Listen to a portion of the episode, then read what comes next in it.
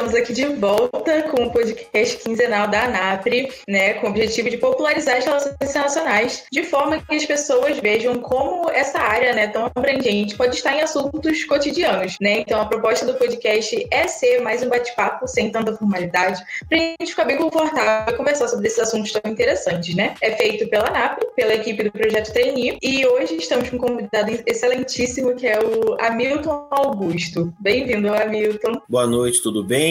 Satisfação enorme estar aqui com vocês. É, quero aproveitar aqui e deixar um abraço, agradecer a oportunidade de sempre estar junto com a ANAPRE, deixar um abraço para o meu amigo Carlos Rifan, né, o presidente da ANAPRE, agradecer aqui também o Francisco, né, o vice-presidente, Ana Clara, que está sempre auxiliando a gente, especialmente para você que vai é, dividir aqui o espaço comigo e me sabatinar, vamos lá. quero agradecer e aproveitar, aproveitar para dizer que eu estou à disposição sempre da ANAPRE de todos as, os eventos e, e oportunidade da gente estar tá discutindo e aprendendo também. Sim, sim, com certeza. Muito obrigada pela sua disponibilidade. Né? O Hamilton, ele é advogado, ele é conselheiro da ANAPRE, ele é membro, ju membro julgador do Tribunal de Ética e Disciplina da OAB do Rio de Janeiro, vice-presidente da Comissão da OAB São Paulo de Relacionamento com a Assembleia Legislativa de São Paulo, membro do Conselho Consultivo das Escolas SESI, Senai e Fiesp, colunista de Direito do jornal O Diário de São Paulo e professor convidado da pós-graduação da Fundação Escola de Sociologia e Política de São Paulo. Hamilton, se você quiser falar mais um pouquinho sobre você, se apresentar, falar alguma coisa adicional, fique à vontade, tá? Bom, acho que você falou, você falou bastante aí a questão do meu currículo, né? Entre outras coisas, sou um entusiasta do mundo, da política, né? Então, acho que tudo a ver com, com a ANAP e com as relações internacionais. E, e principalmente sou um aficionado por relacionamento interpessoal, network, e acho que foi daí que, que surgiu essa minha relação com, com, a, com o Carlos, depois com a ANAP, inclusive começou, na verdade, com a ANAP, né? E tentando a, a auxiliar na questão aí da criação do conselho e e enfim, acho que você resumiu bem, acho que é isso e as outras coisas, antes de tudo, um, um grande parceiro e amigo de todos aqui, da, que, que transitam no mundo das relações internacionais. Sim, perfeito. Ótimo. Então, né, você né, é um advogado, então a gente queria assim, introduzir falando um pouquinho sobre isso, porque eu, inclusive, percebo muito que as pessoas gostam de tentar entender essa relação entre direito e relações internacionais. As pessoas acham que às vezes são campos muito semelhantes ou então elas querem saber a diferença, como se relacionam. Então é uma coisa que eu queria te perguntar: como é que você vê essa relação entre direito e as relações internacionais? Olha, é, é uma relação muito próxima porque tudo que é feito diretamente ligado à questão de relações internacionais no ato, né, lá fora, na questão de desde a, das, da questão de comércio exterior até para as questões relacionadas a convênios, é, investimentos, etc. Tudo que, que diz respeito a esse tipo de troca, né, intercâmbio, até de tecnologia, enfim, você tem o direito ali como uma base, principalmente no que tange a questão contratual. Né? As regras de contratos é, internacionais que vão garantir aí a aplicação e a efetividade dessas relações no âmbito internacional entre os atores do, no cenário internacional, ela passa por uma questão de uma análise jurídica que você se prepara, aprende né, na cadeira da escola de direito. Você tem lá, inclusive, uma matéria específica relacionada ao direito internacional. Ela é, ela é mais focada na questão negocial e na questão histórica e diplomática para você entender tudo o que acontece do que ela é mais doutrinária, vamos dizer assim, do que jurídica judicial no sentido diferente, por exemplo, de uma, de uma questão aí de direito civil, direito criminal, penal, né, que a gente fala, processual. Então tem uma relação muito forte. É difícil você imaginar até uma questão diplomática sem envolver uma questão jurídica. Então tem uma relação forte aí nessa questão. Até quando a gente fala na, nas questões de repre, é, é, eventual represália que possa vir, né, do, do no âmbito diplomático, tá ligada à questão, à questão jurídica do direito internacional. Então a relação ela é muito, ela é, ela é uma relação muito forte, muito próxima.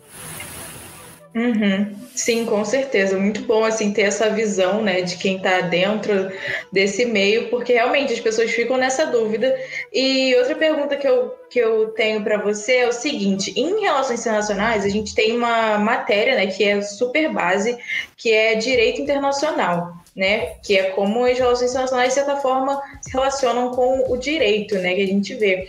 E aí eu queria saber se, no, no caso contrário, isso existe também. Em direito, vocês chegam a estudar alguma, alguma coisa relacionada às relações internacionais, assim, diretamente ou até indiretamente? Dentro desse cenário que eu pontuei, na questão da, da do estudo doutrinário, né?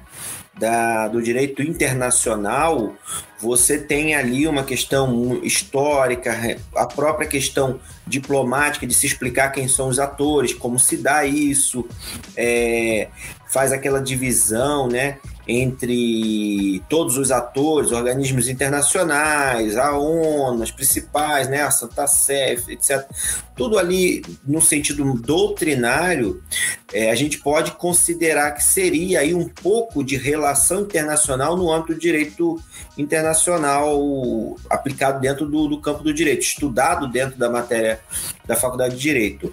Agora, quando a gente sai um pouco além para questões é, comerciais, vamos dizer assim, ou outras questões relacionadas a, a convênios, trocas de, de intercâmbios de, de, tecnologia, outra, outra, outros temas dentro da matéria de relações internacionais, aí já não, aí a gente já não tem esse, essa visão. Então fica muito restrito às questões relacionadas a conflitos internacionais, conflitos negociais internacionais, contratos internacionais e quem são os atores naquela questão doutrinária histórica. Está mais voltada para esse campo. Então é meio a gente pode inter interpretar sendo uma como uma aplicação das relações internacionais, mas uma aplicação específica ao campo do direito ali de eventuais conflitos e conceitos. Uhum. Perfeito. Nossa, muito bom assim saber de qual forma assim realmente na graduação que essas coisas se relacionam, né? E agora eu queria saber um pouco mais sobre você atualmente. Em qual área do direito você atua com direito atualmente? E qual área que você exerce, né? Hoje em dia. É, eu atuo com direito público, basicamente com direito público eu, o direito ele é muito amplo, né? Então ele tem uma gama de, de, de, áreas de atuação. Eu posso, eu poderia dizer que eu atuo em todas as áreas, se eu for considerar os parceiros e, e, e ou parcerias com escritórios, com outros advogados e outros ramos que a gente acaba tendo. Então a gente está sempre sendo consultado sobre qualquer coisa e a gente tem sempre algum parceiro para indicar ali naquela situação, mas eu especificamente a minha atuação é no campo do direito público, direito administrativo e direito político eleitoral, né? Então é uma atuação voltada muito para essa gama da administração pública pré e pós eleição, vamos dizer assim. Uhum, muito bom. E aí, né, realmente o direito tem essa, essa gama de possibilidades, como você falou. E aí, com, com o direito relacionado à ANAPRE, como é que é ser conselheiro da ANAPRE e quais funções que você desempenha dentro da associação que você usa o direito dentro delas? Existem, você vê essa relação da sua atuação na ANAPRE com o direito também? Assim, é... primeiro é uma satisfação enorme ser conselheiro da ANAPLE, um convite que eu aceitei com muito, assim, muita honra, feito pelo Carlos, né? E depois também ser professor da Enfre. E, e a minha atuação, basicamente, é mais uma a gente tem aí uma, uma atuação mais de um consultiva, vamos dizer assim né? É, muitas vezes há situações em que a ANAPRE ela tem, ela está atuando em algum campo específico, está prestando determinada assessoria, ou a própria ANAP prestando determinada consultoria para algum negócio específico internacional, ou está avaliando algum cenário, estudando alguma determinada questão internacional que, vai, que, que, que necessite de uma análise, por exemplo, do, do contexto contratual né? E isso eu, eu tenho auxiliado o Carlos quando, quando sempre que precisa e também feito algumas algumas pontes, vamos dizer assim, no, no âmbito da administração pública para que possa se levar a, a, aos municípios, por exemplo, o conhecimento das áreas específicas, principalmente aquelas relacionadas a, a desenvolvimento das cidades, a internacionalização das cidades, cidades inteligentes, criação das secretarias de relações internacionais, uma espécie de uma consultoria que a gente tem feito até através de palestras, né, para é, difundir a, o conhecimento dessa área, principalmente com o viés, o foco aí de uma solução de uma solução para a crise que atualmente está impactando o Brasil e muitos municípios brasileiros que passam por uma necessidade enorme de captação de recursos. Uma seria uma das hipóteses né, possíveis. Uhum, sim, nossa, muito interessante. E, e, você comentou né, essa questão de municípios, né, que realmente que é uma coisa super relevante aí na sua atuação. E aí eu queria perguntar isso também: como é que o direito e as relações internacionais se complementam nesse desenvolvimento dos municípios para você? Bom, primeiro que o, o direito internacional, né, cumprindo até a, a, questão da Agenda 2030 da ONU para os municípios com essa ideia de expansão, internacionalização, captação de recursos internacionais, desenvolvimento e até, e até exportação de produtos, né? criação de secretarias para troca de tecnologias, enfim, intercâmbio. É, os municípios eles ainda estão muito, muito, é, é, como é que eu vou usar o termo? É muito precoce, muito prematuro ainda. Muitos deles ainda não têm esse, esse tipo de atuação e nem sequer esse conhecimento. Eles passam por, por uma necessidade muito grande de entender e conhecer como, né, como desenvolver, o que é possível fazer. E daí a, a nossa. A gente tem feito essa, essas palestras, esses, essa troca de, de informação, né? Para levar ao conhecimento desses, primeiro, levar ao conhecimento dos municípios a possibilidade. E aí, num segundo cenário de efetiv efetividade, aí sim fazer a análise jurídica de como botar isso em prática, como colocar isso em prática.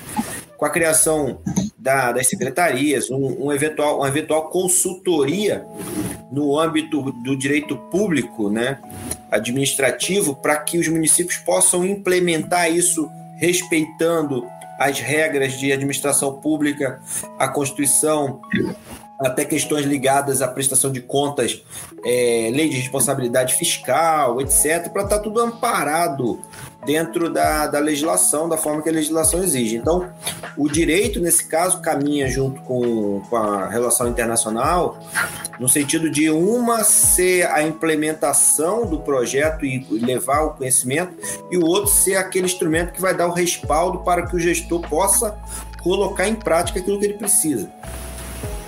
Uhum. Muito interessante, assim, saber essa, como é que isso se entrelaça também nesse, nesse âmbito, né?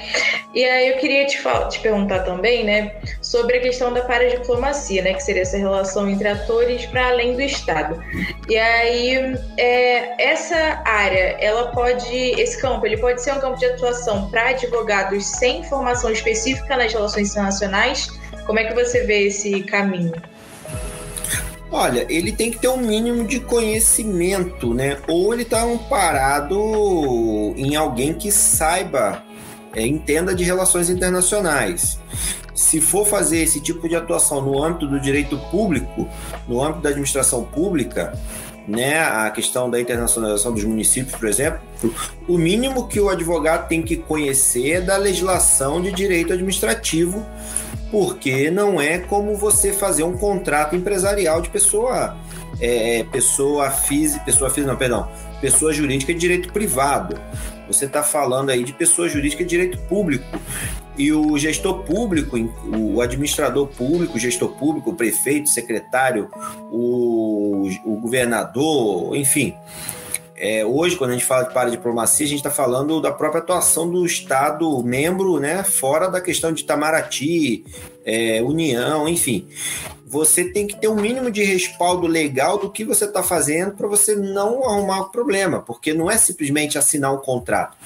O gestor público ele tem que analisar todo o cenário para saber se ele está se ele tá inserido numa questão que é permitido por lei, se é permitido pela Constituição, se aquilo não vai dar problemas de prestação de contas para ele junto ao Tribunal de Contas, se aquilo eventualmente não se insere numa, numa situação que vai gerar um dano ao erário público, se pode gerar uma improbidade administrativa, porque todo contrato, independente se é com privado, com o público, ele tem alguns requisitos, algumas cláusulas. Não é qualquer contrato que a administração pode estar assinando.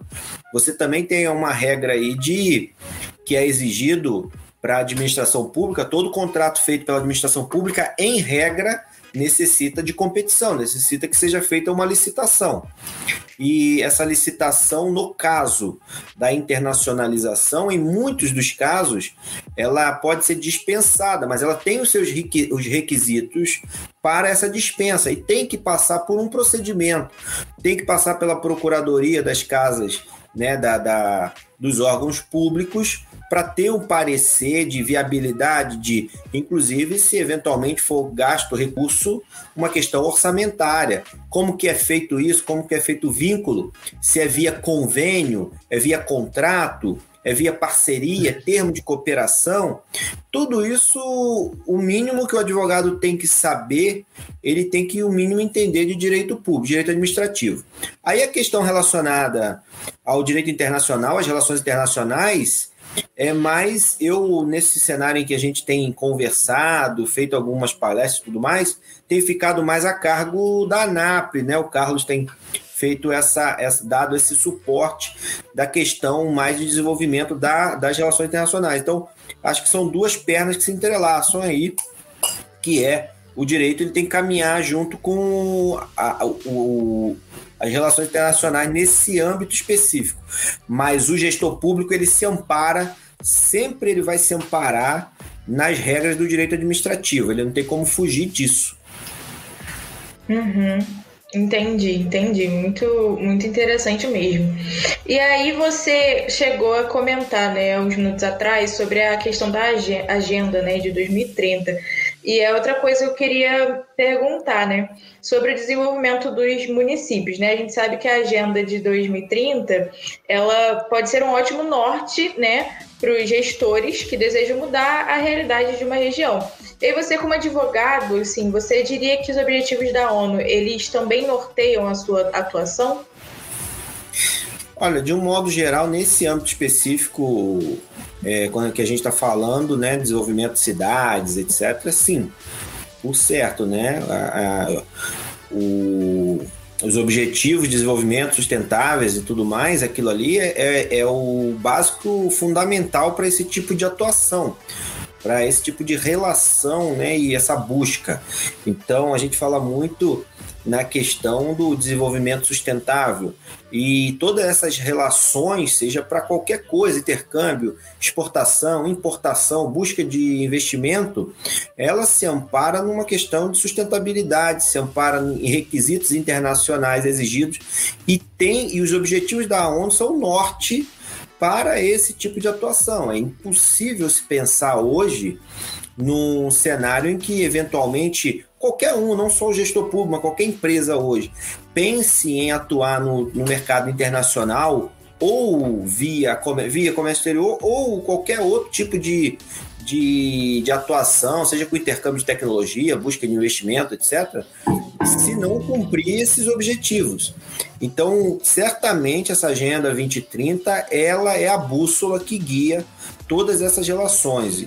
E no âmbito municipal, quando a gente fala de, de direito público, no âmbito da administração pública, além desse, desses objetivos, né, da agenda, você ainda tem a questão da lei de responsabilidade fiscal, como eu falei, questões internas brasileiras relacionadas ao direito público, os princípios da administração pública, então acaba ficando ainda mais penoso no sentido de cumprimento de requisitos do que se fosse por uma pessoa jurídica direito privado, uma empresa, por exemplo. Então, uhum. mas o norte, o norte vai ser sempre esse para o desenvolvimento, a busca de um desenvolvimento sustentável tem que seguir sim essa agenda, é, eu acho que é o principal. Sim, com certeza. E aí, é, na sua publicação para a tribuna do ABCD, você fala né, sobre como a nossa gestão pública é prejudicada por tantos mecanismos burocráticos. Então, como é que você acha que essa situação pode ser contornada com o objetivo de desenvolvimento das políticas públicas? É, porque o que, que acontece hoje, né? A gente, quando fala de gestão, de análise de gestão, avaliação, controle, a gente está falando de controle externo, vamos botar assim, ele é muito pautado por requisitos legais positivados em alguma lei, né? É, e taxativos. Então, a gente está falando aí, por exemplo, quando a gente fala da lei de responsabilidade fiscal, olha, cumprimento dos X% de aplicação em, na educação, cumprimento de X% de aplicação na saúde, cumprimento aplicação de, do, do décimo para, para tal, tal, tal. Não pode ter um déficit orçamentário de X%. Tudo isso são requisitos objetivos e taxativos, legais. Quando a gente fala de uma avaliação da gestão pública eficiente, né, a gente está falando, é, pelo menos no nível do Tribunal de Contas do Estado de São Paulo e também de alguns outros tribunais de contas, a gente está falando de uma análise de índice de eficiência, análise da eficiência da gestão. A análise da eficiência da gestão, ela foge, ela foge um pouco desses requisitos taxativos para uma análise de efetiva aplicação das políticas públicas com resultado. Então, nesse ambiente, eu entendo que, sendo uma política pública de nível nacional ou internacional, tanto faz, bem feita, bem elaborada, que traga resultados. Se a gente pensar, por exemplo, em busca de recursos públicos internacionais para captação de recursos públicos internacionais para é, investimento ou proteção do meio ambiente, investimento em tecnologia para o município, educação, que vá trazer investimento, é, é, uma, um progresso para o município de alguma forma. Quando você fala isso, você vai ter que cumprir alguns requisitos no sentido de burocrático, documental, etc, etc. Mas numa análise geral da eficiência da gestão, você acaba mostrando que num cenário global você é, conseguiu trazer o desenvolvimento através de outros métodos. Então você sai daquela questão de, de busca de recursos através de emendas parlamentares, através de fundo de participação dos municípios, por exemplo, através de divisão de recursos de captação de impostos e tributos, né, ISS, etc. E você foi buscar outros meios lá fora, desde que, claro, você não se prenda a, a, garantias que sejam onerosas, que gerem um dano ao erário, vamos dizer assim, ou que comprometa o orçamento do município ou os bens, o patrimônio do, do, do, do órgão, do município, do ente, mas que num cenário global você conseguindo mostrar que por uma ação de gestão eficiente você conseguiu colocar dinheiro nos nos cofres públicos, ou até, se for uma troca de tecnologia, trazer o progresso, evoluir, desenvolvimento, ou no, âmbito, no, no ambiente ali, de, do, no meio ambiente, você fazer uma questão de proteção, trazer investimento para defesa e proteção, todo esse cenário você acaba cumprindo esses requisitos facilmente e conseguindo aí uma gestão eficiente que possa suprir essa burocracia, que é uma pegada e uma pedida dos próximos anos, principalmente depois dessa crise que a gente está enfrentando, que a gente viu que não dá para ficar atrelado a regras.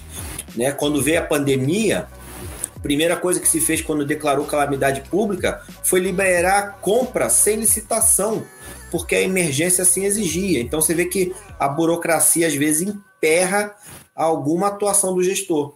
Isso é uma coisa que a gente tem que começar a discutir.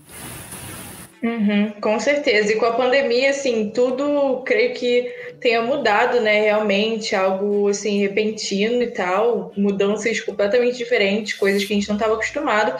E aí, para fechar assim, nossa entrevista, eu queria fazer essa última pergunta sobre esse contexto da pandemia, rapidinho. Como é que tem sido é, trabalhar na prática com municípios nesse contexto pandêmico? Olha, na prática, se, se eu entendi bem a pergunta da questão de, do próprio trabalho em si, fora da questão de interna, internacionalização, está é, tá sendo bem complicado é, qualquer tipo de atuação hoje, né? Porque ou o município está em quarentena, ou está com distanciamento, ou você não consegue porque as urgências, a, aquelas questões mais urgentes dos municípios estão voltadas principalmente para a questão da saúde né, da, da população, mas a gente tem conseguido aí de alguma forma equacionar isso da melhor forma possível via, via tecnologia, de modo online, com um pouco mais de demora, com um pouco mais de, de, de precaução, mas a gente tem conseguido fazer. E a, a a, pedida né, da questão da internacionalização de município, que é o tema que a gente tem apresentado nas palestras e tudo mais, por exemplo, isso tem tido um apelo muito forte porque é uma saída para a crise, né? E por ser uma saída para a crise, acaba sendo um atrativo para que os municípios abram as portas para ouvir e para conhecer. Porque quando você fala para eles, qualquer coisa que você for fazer hoje com qualquer pessoa, não precisa ser um município em si, qualquer pessoa, todo mundo está muito preocupado com é, o distanciamento, a questão da doença e tudo mais. Mas quando você fala, olha, eu tenho uma solução para o seu problema, você está passando dificuldade como qualquer um. Então a, a, é, a gente acaba conseguindo uma solução para resolver esses impactos de distanciamento, de, de agenda, acaba dando uma, uma equacionada, mas não está sendo simples, mas a gente resolve no final. Uhum, perfeito, então, Hamilton. É bem rapidinho o nosso bate-papo, foi bem rápido, né? Podíamos ficar aqui muito tempo conversando, achei esse assunto muito interessante, mas por hoje foi isso. E aí eu quero te agradecer imensamente por essa participação, por se mostrar disponível para a ANAP, para fazer esse momento aqui tão legal. E eu queria só perguntar: você tem alguma consideração final? Quer dizer alguma coisa? Olha, eu quero agradecer, realmente o papo muito bacana e o tempo voa, né? Quero agradecer imensamente a oportunidade, a oportunidade de estar falando de sempre estar trocando ideia com a NAP, pela NAP e para a NAP sobre relações internacionais, desenvolvimento de cidades. A gente fala muito de cidades inteligentes, né? coisas que está é, até à frente do, do, do, nosso tempo. Se a gente parar para pensar, há pouco tempo a gente não falava de algumas dessas questões. E o Brasil, muitos municípios, por exemplo, como a gente, fala, como a gente falou muito de município, muitos municípios, como eu falei no começo, eles ainda eles são prematuros nessa, nessa questão. Eles nem sabem do que se trata, às vezes. Eles nem sabem do que eles têm direito. É, outro dia eu fui dar uma palestra sobre outro assunto e no meio do assunto um gestor falou: Olha, eu queria saber se eu tenho como brigar por, por royalties da água, porque eu tenho muita fonte de água natural e eu tenho direito a royalties. E aí, quando eu ouvi aquilo, eu falei: Mas peraí, royalties de água, ok, mas por que não internacionalizar? Por que não buscar investimento lá fora para preservação das fontes de água natural que tem lá fora? Né, fundos perdidos aí é, de, de, de, bancos internacionais, por exemplo, para isso, de organismos internacionais. Você vê que eles não têm essa noção. Eles estão pensando em discutir royalties na, e para a justiça brigar por royalties da água, que seria percentual sobre exploração da água. E eles poderiam, em vez de pensar dessa forma, pensar em preservar e trazer investimento internacional para manutenção, para preservação, coisas que ele ainda, eles ainda não têm um, um conhecimento, às vezes é, não sabem nem como agir, por onde começar.